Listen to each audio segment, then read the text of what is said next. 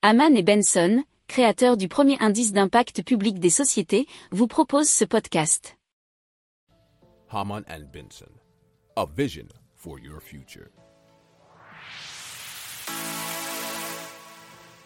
Le journal des stratèges.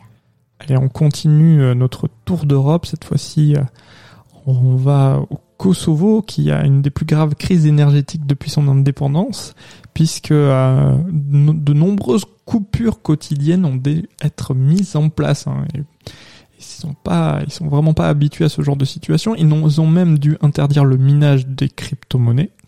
En Bulgarie, c'est le prix de l'électricité qui a triplé depuis l'été dernier, même si euh, pour les particuliers les tarifs sont régulés. Euh, ce n'est pas le cas pour les entreprises qui doivent faire face à une intense spéculation sur les tarifs de l'énergie. Ça, c'est relaté dans un article de RFI.fr. donc, beaucoup de petites entreprises familiales sont désormais au bord du gouffre hein, et très proches de la faillite.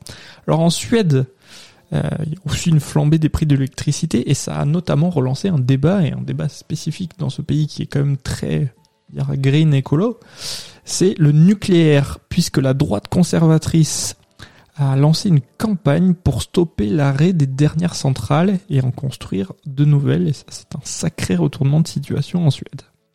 Si vous aimez cette revue de presse, vous pouvez euh, vous abonner gratuitement à notre newsletter qui s'appelle La lettre des stratèges, LLDS, qui relate, et cela gratuitement, hein, du lundi au vendredi, l'actualité économique, technologique, énergétique, mais aussi de l'hydrogène, et puis de tout ce qu'on trouvera super intéressant pour votre vie.